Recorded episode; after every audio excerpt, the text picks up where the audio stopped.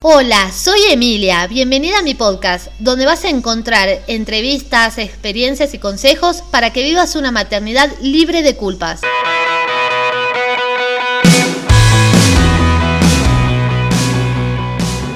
Buenas chicas, hoy estamos acá con una invitada que sabe un montón, la verdad, de una profesión muy interesante que yo tengo que ser sincera, la conocí de grande Quizás si hubiera sabido que existía esa profesión de más chica me hubiera inscrito.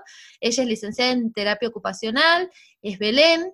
En las redes la pueden encontrar con Mamá y todo, que tiene unas publicaciones de tanto contenido de valor que es, es para guardar todo. ¿Cómo estás, Belén? Hola, Emi. Bien. Bueno, muchas gracias por, por, la invitación y por la presentación.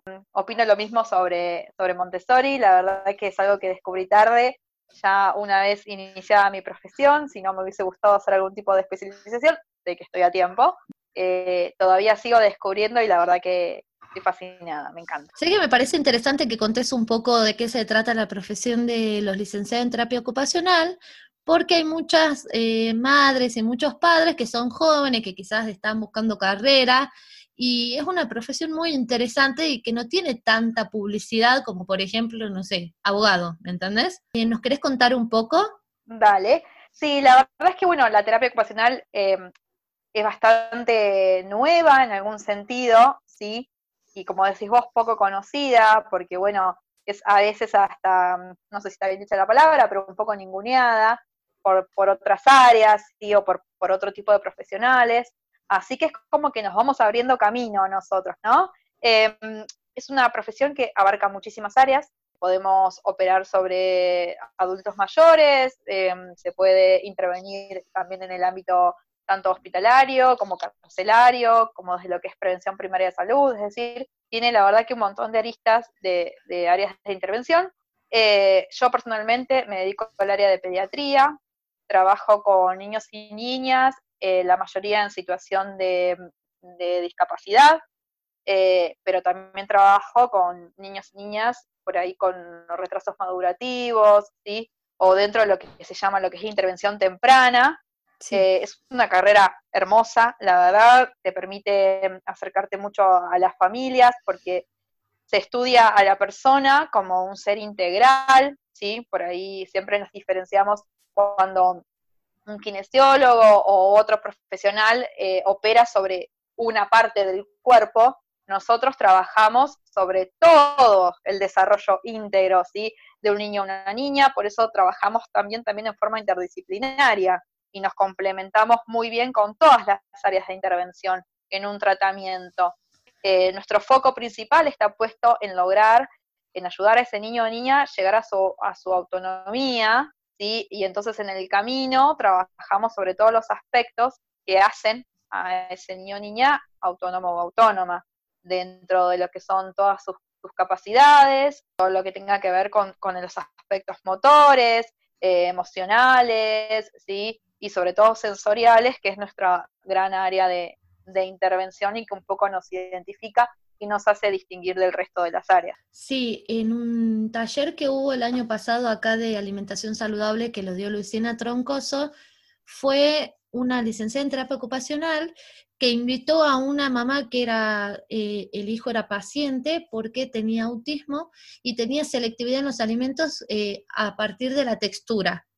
Entonces fueron al taller como para llevarse herramientas ambas para acompañarlo a él en su alimentación teniendo en cuenta esta selectividad eh, que era mm, definida, ella, la madre decía que era muy definida, que era muy difícil para ella manejar, no me acuerdo bien cuál era la textura específica que aceptaba.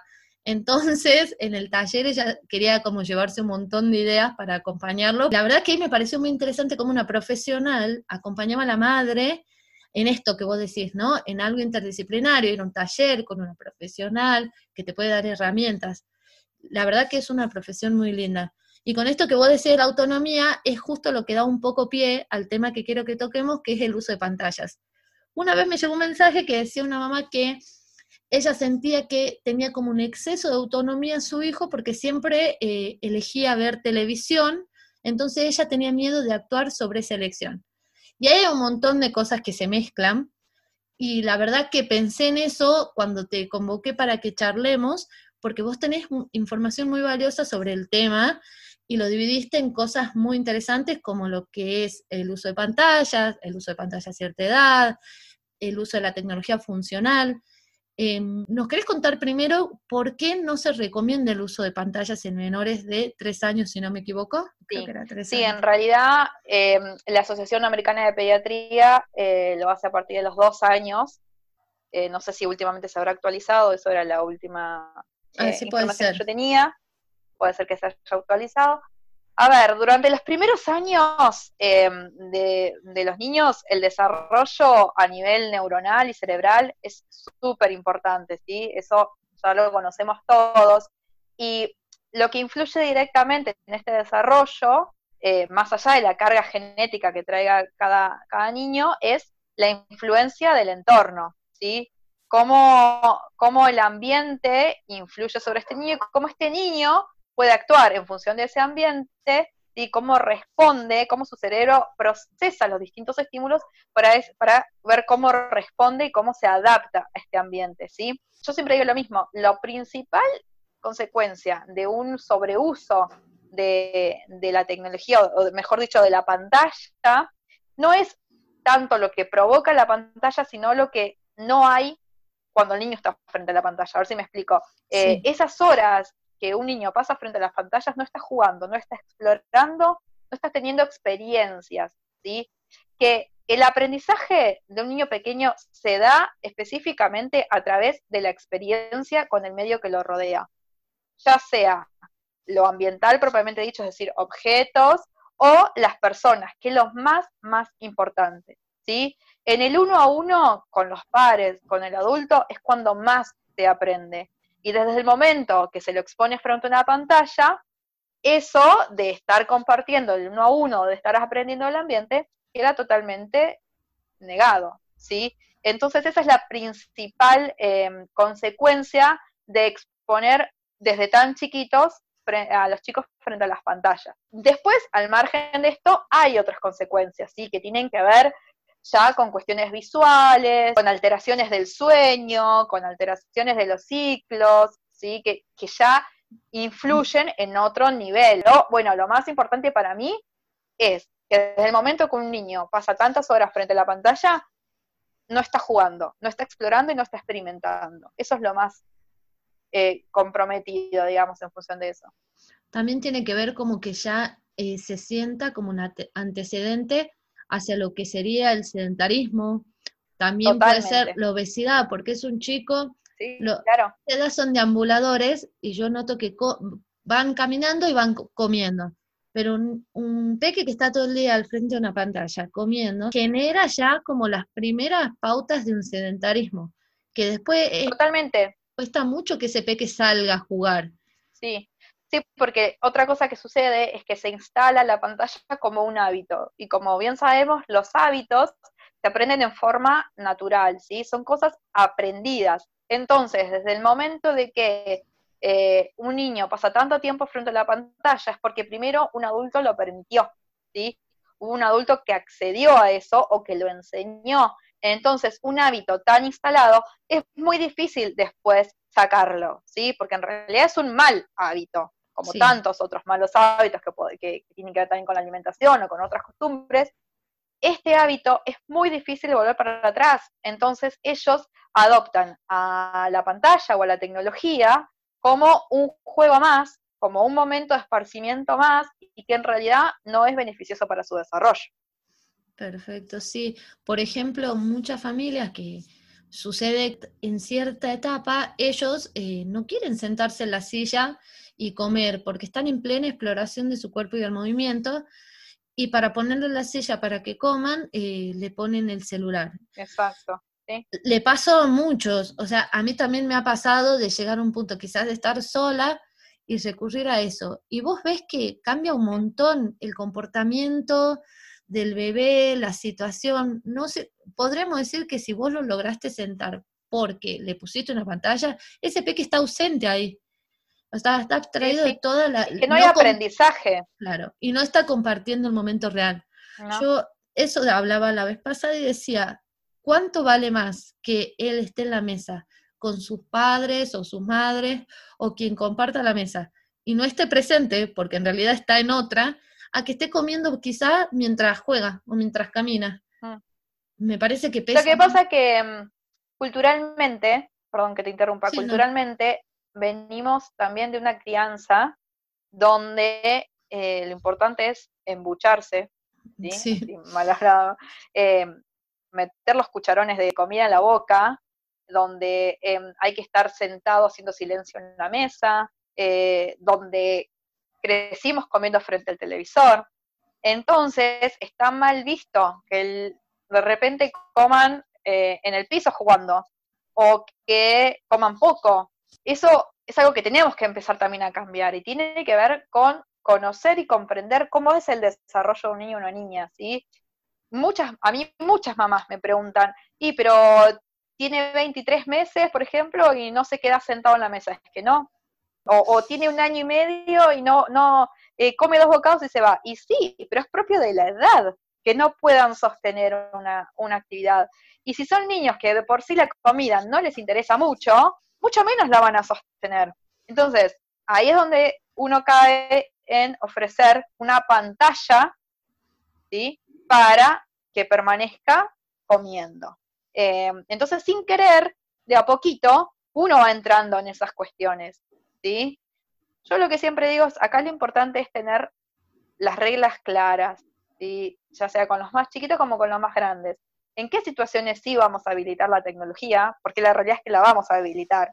Nadie está diciendo que no, o un no rotundo, es decir, la vamos a habilitar, entonces bajo qué condiciones y en qué momentos. A mí me pasa, sobre todo en esta situación de cuarentena, de tener em, un día que o necesito laburar más o estoy cansada y decirles hoy, bueno, hoy la tele la habilito un rato más. Hoy van a mirar más tele, elijan una peli, elijan un dibujito, pero lo anticipo, ¿sí?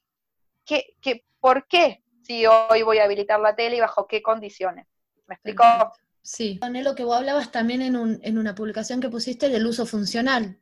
Quizás Exactamente. no tanto el uso e incorporarlo como hábito, sino que si ingresa las pantallas a la casa sea para algo útil, para donde haya quizás un aprendizaje o haga esto, porque por ahí nos olvidamos una cuestión social de la madre perfecta, todo, y nos cansamos, y es lógico. terrible. Hay muchas provincias que están en cuarentena full, como en Buenos Aires, y es lógico que te canses. O sea, que haya un día que digas, a ver, hoy sí les habilito este tiempo para que vean una peli porque no doy más, porque estoy cansada, porque también estoy estresada, también muchas están trabajando, muchas tienen cosas en la casa, también están atoradas de todo lo que es Zoom.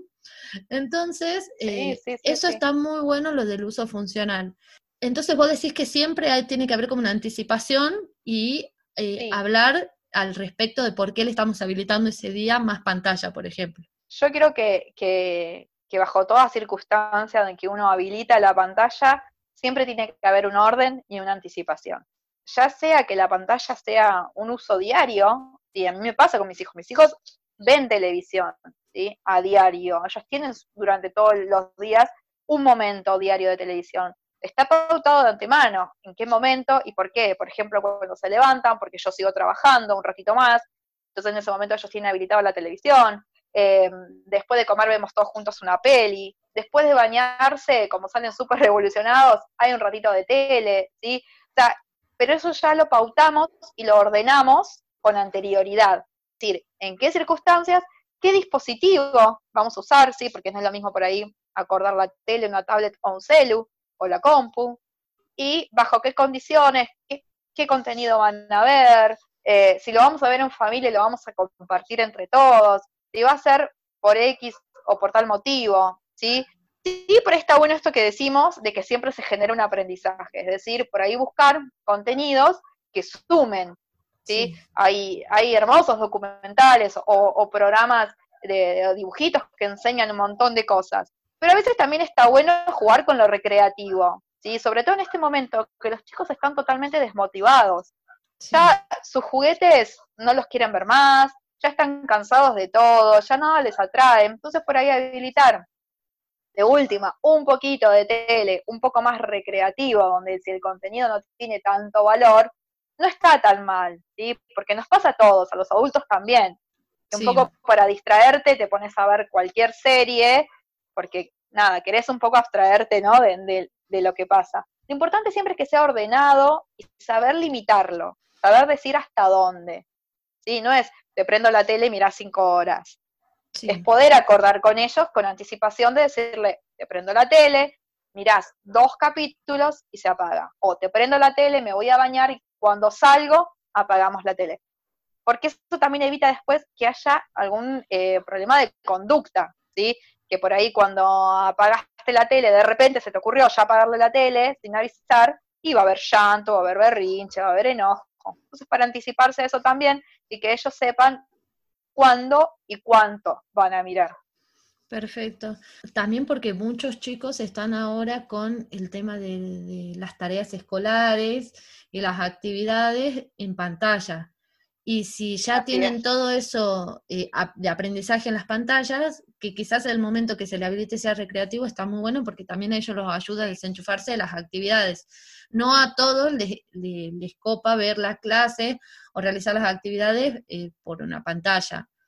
Que también trae un poco a colación esto de, la, de las videollamadas, ¿no? El otro día leía que lo ponían gracioso, pero la verdad que no es gracioso, eh, que decía, una publicación decía, eh, me parece mucho más violento una videollamada sin avisarme que que me abras la puerta del baño.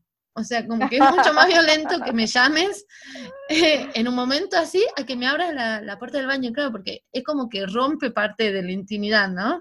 Que te llama un familiar, un ser querido o quien sea, pero quizás estás, no sé, en pijama, tomando mate. Sí, sí, es verdad. Bueno, vos imaginate un niño, ¿sí? Claro. Donde en sus primeros años de vida están aprendiendo a relacionarse con un otro, cara a cara, ¿Cuántas veces pasa que, que llegas a un lugar y, tu hijo o tu hija no quieren saludar porque le dan vergüenza, le hacen mil preguntas y se esconden? Imagínate el verse expuestos a una pantalla, Algo que para ellos es totalmente nuevo, y a los adultos nos cuesta, imagínate a los chicos, exponerse frente a una pantalla, frente a un familiar o frente a alguien, es totalmente invasivo, ¿sí? Entonces, hay que saber sobrellevarlo esto también. Yo lo que aconsejo, que es lo que hago yo muchas veces, es en el momento que ellos, por ejemplo, se están bañando o, por ejemplo, están pintando o están en la mesa haciendo algo tranquilos, yo ahí es cuando hago la videollamada con mis papás, por ejemplo, ¿sí? O con los abuelos. Les aviso a esos chicos, vamos a llamar a los abuelos para mostrarles lo que estamos haciendo. Y es un momento donde ellos están relajados en una actividad que les gusta y no se tienen que cortar lo que están haciendo para exponerse a la videollamada, ¿sí? Porque eso también es violento para ellos. Mira, mira, mira la abuela, mira la abuela, llama, saludala, saludala. Y por ahí están jugando, re entretenidos, o están haciendo otra cosa. Es bastante complejo el tema de las videollamadas porque es algo nuevo, que todavía estamos eh, aprendiendo y estudiando. Y volviendo al tema de las tareas, sí me parece importante hacer consciente que todo el tiempo que los chicos están expuestos frente a una videollamada o frente a un Zoom o mismo sea haciendo las tareas, eso son horas de pantalla, ¿sí? Sí. Que hay que restarlas de el horario total que uno dispone de pantalla. Si vamos, a, si vamos a disponer dos horas de pantalla por día, todo este tiempo de la videollamada con los abuelos, con el amiguito, de la tarea, del Zoom, te restan esas dos horas. Entonces queda menos tiempo también para lo recreativo. Y eso hay que tenerlo en cuenta, porque esto es algo nuevo. Y también, sobre todo con los más grandecitos, hay que pautarlo, ¿sí? Porque em, es difícil. Algunas de las cosas que se pueden usar, se pueden usar muchas claves visuales, ¿sí? Como por ejemplo dibujar un reloj para marcar cuando pase todo el tiempo en las pantallas. Yo uso mucho dibujar cuadraditos ¿sí? Por ejemplo, si vamos a hacer dos horas, dibujo eh, cuatro cuadraditos, cada uno es media hora. Entonces, cuando vean media hora de pantalla, se van, se van pintando, ¿sí? Perfecto. Para que ellos ya sepan cuánto tiempo de pantalla les queda durante el día. Otra de las cosas que también se pueden sugerir es armar la agenda diaria sobre las actividades del día, que eso en este momento viene súper bien porque también hay que incluir a veces las tareas escolares que muchas veces no quieren hacerlas. Y en esa agenda diaria incluimos en qué momento se va a mirar la televisión o se va a usar un dispositivo, ¿sí? Entonces ellos ya están anticipados y ordenados en qué momento voy a acceder, por ejemplo, a usar la tablet, ¿sí? Em, eso está bueno, son herramientas para, para ayudar a ordenar, a anticipar y sobre todo esto que yo te decía, también de cuando finalizan, que es lo que por lo general más causa ansiedad en ellos. Claro, o sea que cuanto más, como para que quede claro para todos los que están escuchando, cuanto más anticipes, pautes y limites la actividad con las pantallas, menos va a ser la frustración y el momento que, por ahí puede llegar a ser un punto de berrinche cuando, le, cuando finalice ese uso, cuando le quite la pantalla y diga, hasta acá llegaste. Porque es verdad que muchas, muchas veces, y todo esto del acompañamiento emocional de los berrinches, es que la mayoría son anticipables. Hay algunos que no, pero la mayoría son anticipables. Si vos sabés que cuando le apagues la tele se va a frustrar, se va a enojar, va a llorar, esto que vos decís es una herramienta muy útil para, para las mamás y los papás. y, y algo que vamos a sufrir menos, como por ejemplo también cuando lo sacamos del baño, Justo yo la vez pasada hice un post y es como que anticipar. Uno me decía, tiene dos meses, no sé si decirle, hablarle. Digo, vos hablarle, porque eso, por más que sea tan, tan chiquita, ella te va escuchando, te va escuchando y la repetición hace todo también el entendimiento. Me parece muy bueno lo de los cuadraditos.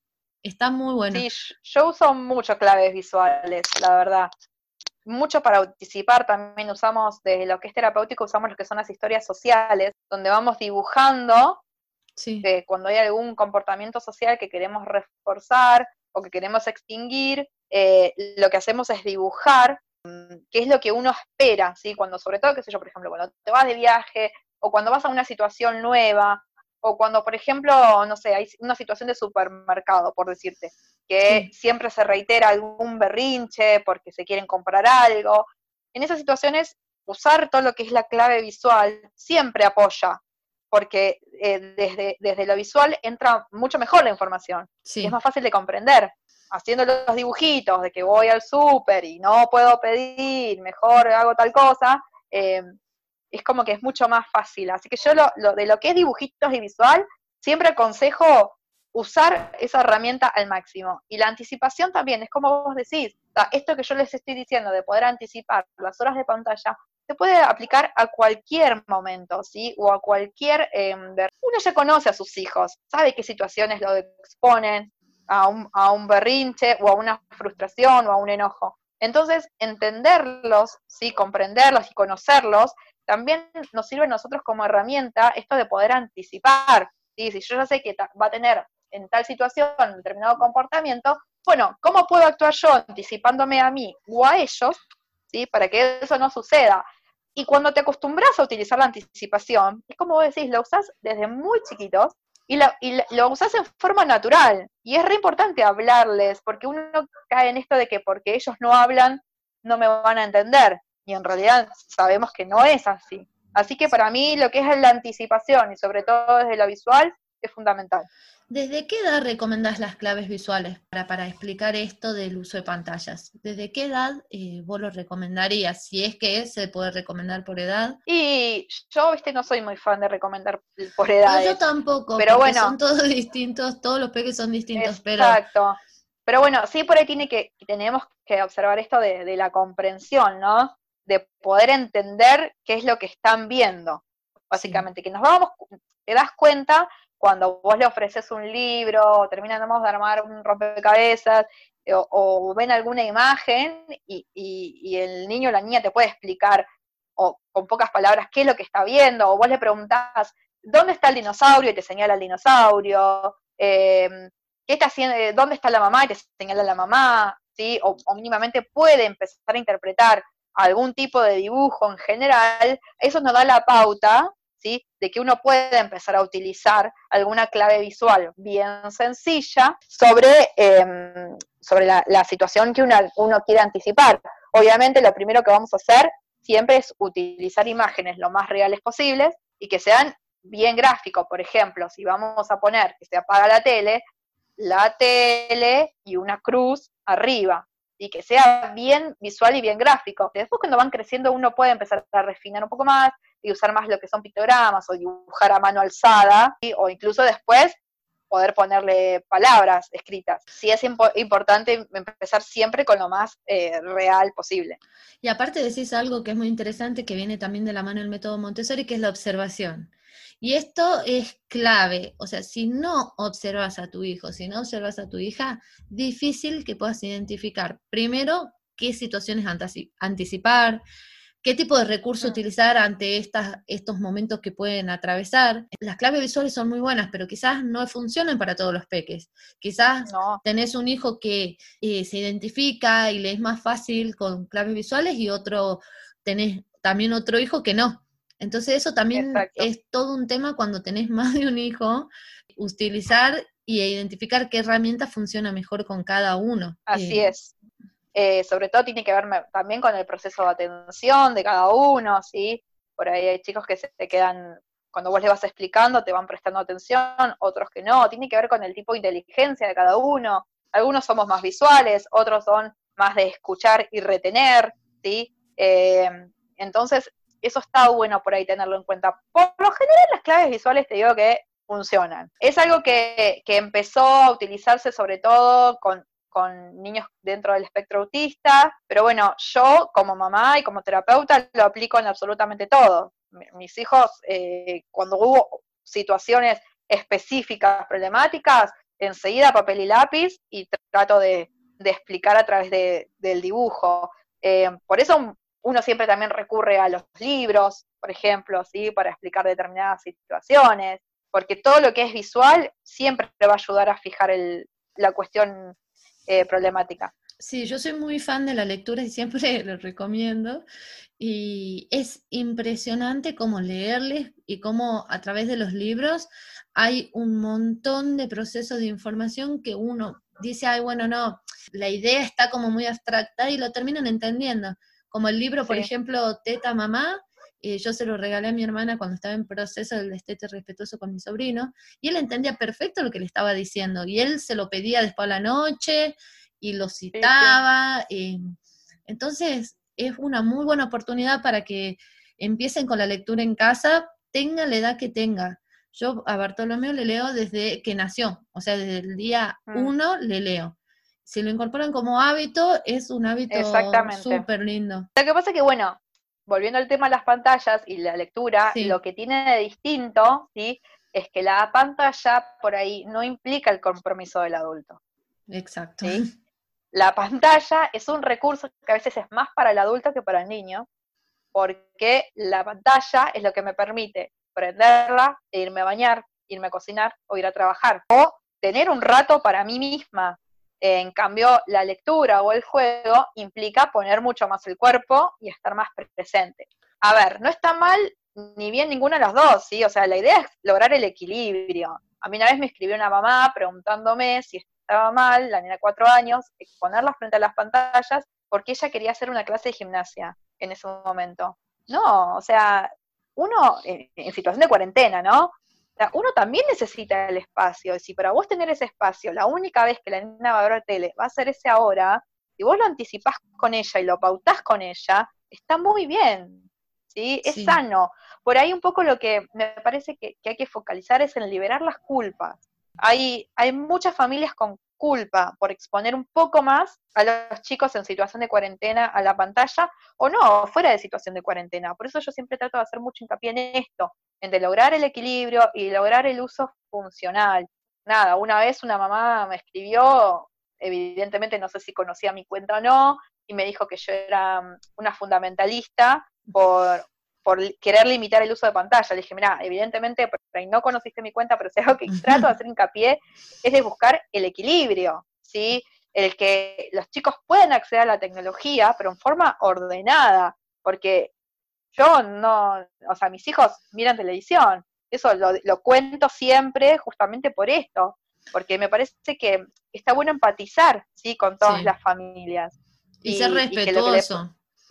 Exactamente, como también hay familias que no lo necesitan, no miran televisión, los chicos, listo, me encanta, me parece genial, cada uno ve lo que le resulta, ¿sí? Em, tiene que ver también con la crianza de cada uno, con qué traemos nosotros. O sea, yo estoy con el celular, a mi marido le gusta ver la televisión, a mí también. Entonces uno tampoco puede ser hipócrita con sus hijos. Si yo voy a usar la tecnología, ¿quién soy para negarte la voz? Es lo que hablábamos. Pero bueno, uno siempre puede ordenar. Es lo que hablábamos de los límites que tienen que ser claros y que uno siempre dice desde el método Montessori y desde la crianza respetuosa, que los límites son para todos en casa. Yo no puedo decirle a mi hijo, no puedes ver televisión, porque va a llegar a una edad o un punto que te va a decir, pará, ¿por qué yo no puedo ver televisión si vos ves? O sea, ¿por qué yo no puedo usar la tablet si vos estás todo el día con la tablet o con el celu? Entonces tiene, no tiene que haber un doble discurso, porque los dobles discursos confunden, marean, no son positivos para nadie. Pero también esto de que tocas el fundamentalismo, algo como que está muy de moda decir, ay, sos fundamentalista. Y yo creo que mm, cuando somos seres sociales que viven en una sociedad, en un entorno, no existe el fundamentalismo. O sea, ojalá fuéramos todos fundamentalistas y lográramos mantener una postura, pero lo que vos decís es clave es encontrar el equilibrio y no tener culpa cuando como mamás o como papás tenemos que utilizar ciertas herramientas o recursos como las pantallas para tener quizás un momento, pero no hacerlo hábito. Ese es el tema, que no se convierta en un Exactamente, exactamente. Muchas veces por ahí escucho, eh, no le puedo sacar la tablet. Bueno, pero vayamos un poquito más atrás. ¿Por qué no le puedes sacar la tablet? ¿Quién le dio la tablet? ¿Quién le permitió usar tanto tiempo la tablet? Entonces uno tiene que hacer un poquito este registro también eh, y volver como al principio y reordenar desde ese punto, ¿sí? Em, uno también como, como madre, como padre, va aprendiendo un poco sobre la marcha, eh, sobre todo cuando no tenés ningún tipo de, ni de experiencia ni de conocimientos de lo que es el desarrollo. Y bueno, y vas aprendiendo también y vas cambiando un poco los hábitos. Pero bueno, esto que, decís también del fundamentalismo, em, yo lo que noto es que a veces, sobre todo en este uso de las redes, hay muchas cuentas que por ahí defienden una postura de cierta manera, que es lo que genera culpa en los demás. ¿sí? Por ahí se aferran tanto a una teoría que quien no puede respetar esta teoría, como por ejemplo el de pantalla cero, generan culpa en las personas que sí terminan dándole la pantalla a sus hijos. Eh, me parece que, los que estamos detrás de las cuentas y de las redes tenemos que ser responsables en la información que transmitimos y en la forma que la transmitimos. Pasa con las pantallas, como pasa también con, el tipo de juego, como pasa también con la alimentación. Sí. Yo me admiro de ver cuentas que, cuyos hijos tienen una, alimentación impecable, libre de ultraprocesados, y me doy vuelta y mi hijo está comiendo un paquete Oreo, y me quiero matar, ¿sí? Eh, y, está bueno poder buscar el equilibrio en esas cosas y no transmitir solamente una mirada, porque bueno, somos familias reales. Y no cargarte de esa culpa. O sea, si quizás en tu casa consumen ultraprocesados, y no, o sea, no matarte diciendo, ay, no, por Dios, soy mala madre porque le di una galletita. Porque esa galletita está bien, perfecto. Todos sabemos desde la base científica que no es lo mejor del mundo para tu hijo. Pero también sabemos que cuando va al colegio estás con un montón de chicos que también consumen esa galletita y quizás vos tenés los conocimientos y estás en proceso de incorporar cosas más saludables, pero el compañero no. Sí, sí, sí, sí. Familia decida. Exacto. Se respeten las decisiones de cada familia y haya empatía. Esto de no decir, ay, qué horror porque le da galletita o qué horror porque no le das galletita, porque también pasa. Hay gente que dice, ¿cómo puede ser que no le des galletas? No le des.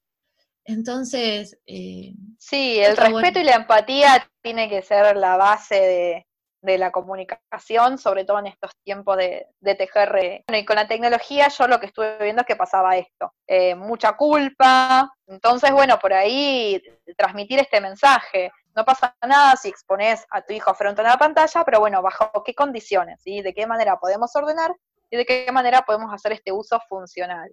Eh, sobre todo después porque van creciendo y la realidad es que los recursos se agotan tiene que ver con el recurso lúdico de un niño de 10 años para arriba, es 80% tecnológico. Que, a ver, ¿está mal o bien? No lo podemos decir, porque la realidad es que todo avanza tan rápido que eh, lamentablemente es el entretenimiento de mañana, ¿sí? la tecnología. El tema está en esto, bueno, en cómo vamos a mechar la tecnología. Sí, está todo el día jugando a la Play, pero si a su vez hace un deporte, pero si va a la escuela, pero si tiene un su grupo de amigos, entonces, ¿cómo buscar el equilibrio entre esas actividades? Claro, que no se eh, generen malos hábitos como el sedentarismo. Como exactamente, trastornos de conducta. Los trastornos de conducta, exacto. muchas veces ya en adolescentes, que es otra, otra rama, los juegos, hay juegos súper violentos. Entonces, también saber lograr el equilibrio, bueno, que ahí ya es todo un universo de otras cosas. Estamos en la etapa niños todavía. no, bueno, pero eh, los niños también eh, juegan esos juegos, ¿eh? Sí, Siete, ocho años juegan esos juegos, o más chiquitos, que por ahí tienen hermanos mayores, y desde muy chiquitos juegan esos juegos tan violentos. Entonces ahí es cuando el adulto tiene que estar súper presente, ¿sí? Eh, supervisando cuál es el, contenido, supervisando mm, con quiénes se relacionan a través del juego, qué, implicancias tiene ese juego después en, en, el juego simbólico de ese chico o en las relaciones sociales de ese chico también pasa esto, ¿no? De voy a la escuela, hablo con mis amigos y todos mis amigos juegan al Fortnite y yo no sé ni lo que es.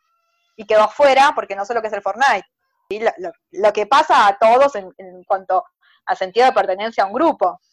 Entonces son cosas que, bueno, e, es necesario estar cerquita y supervisar. Bueno, Belén, la verdad que eh, vos das también consultas online ahora, ¿no?